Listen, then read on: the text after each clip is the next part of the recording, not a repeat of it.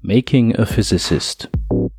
Ein Podcast von und mit Lukas Treffenstedt. Hallo und herzlich willkommen zu Folge 41 von Making a Physicist mit dem Titel Mühsam programmiert das Eichhörnchen. Die Klausuren sind vorbei, zumindest bei uns am Lehrstuhl. Alles ist geschrieben und jetzt starten wir in die vorlesungsfreie Zeit. Das heißt, ich kann mich jetzt ganz und gar meinem Projekt wieder widmen, weil ich nicht jede Woche eine Übung vorbereiten muss.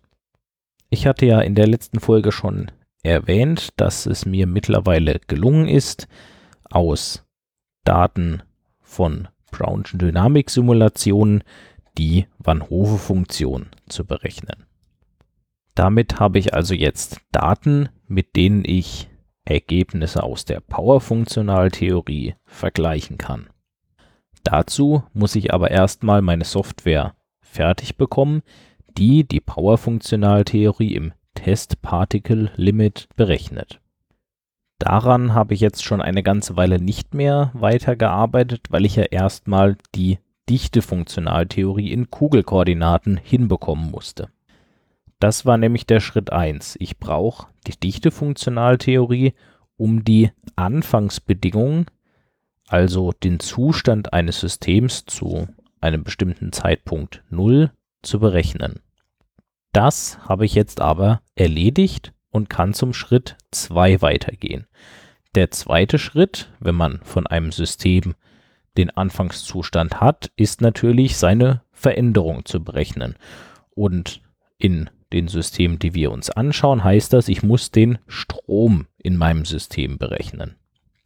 Die Mathematik dafür habe ich mittlerweile relativ gut im Griff.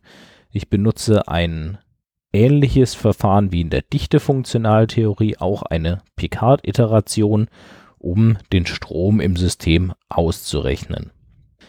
Das funktioniert grob auch schon, aber es gibt noch einige komische Abweichungen.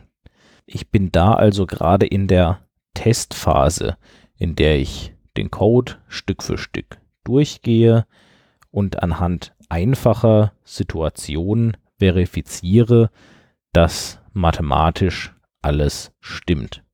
Das ist ein mühsamer Prozess, aber wenn man schön strukturiert durchgeht, dann klappt das schon irgendwann.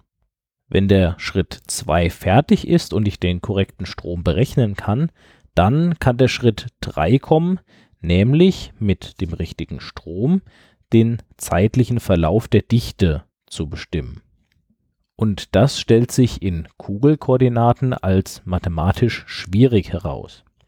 Ich brauche eine numerische Darstellung der Kontinuitätsgleichung.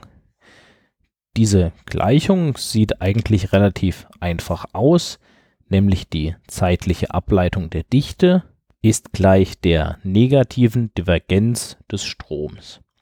Die Divergenz ist einfach nur eine Ableitung des Stroms und in kartesischen Koordinaten, also in einem nicht gekrümmten System, ist diese Ableitung auch sehr leicht auszurechnen.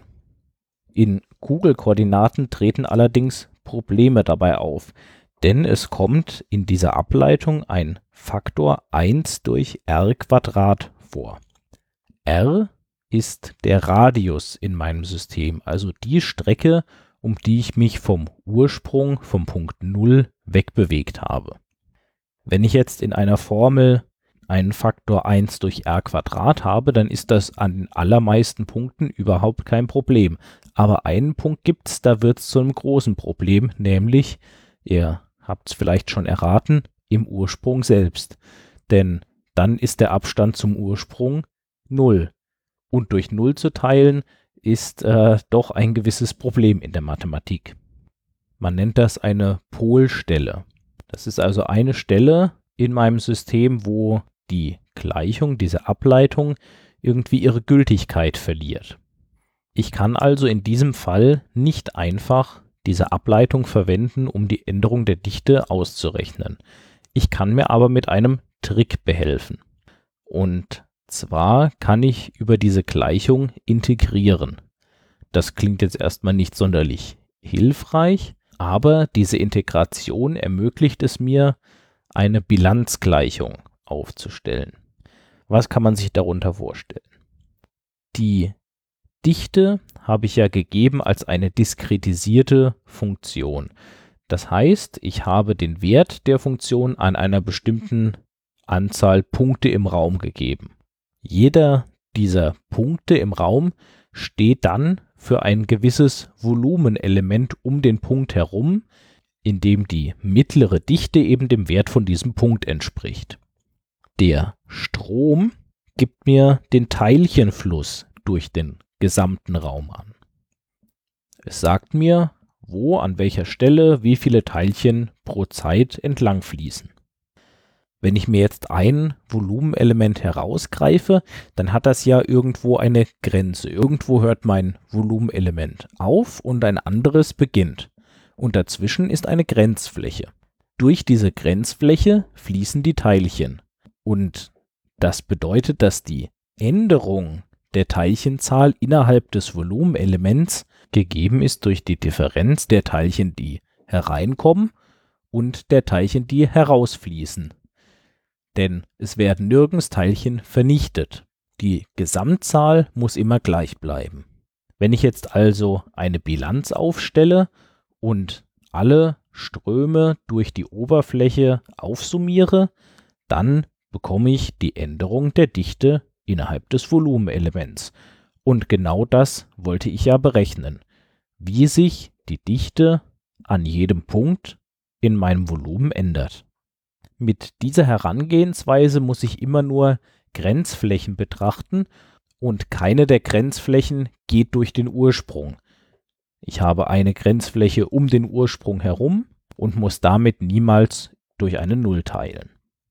Um zu testen, ob dieses Herangehen aber tatsächlich funktioniert, muss ich natürlich einen Strom haben, der korrekt ist.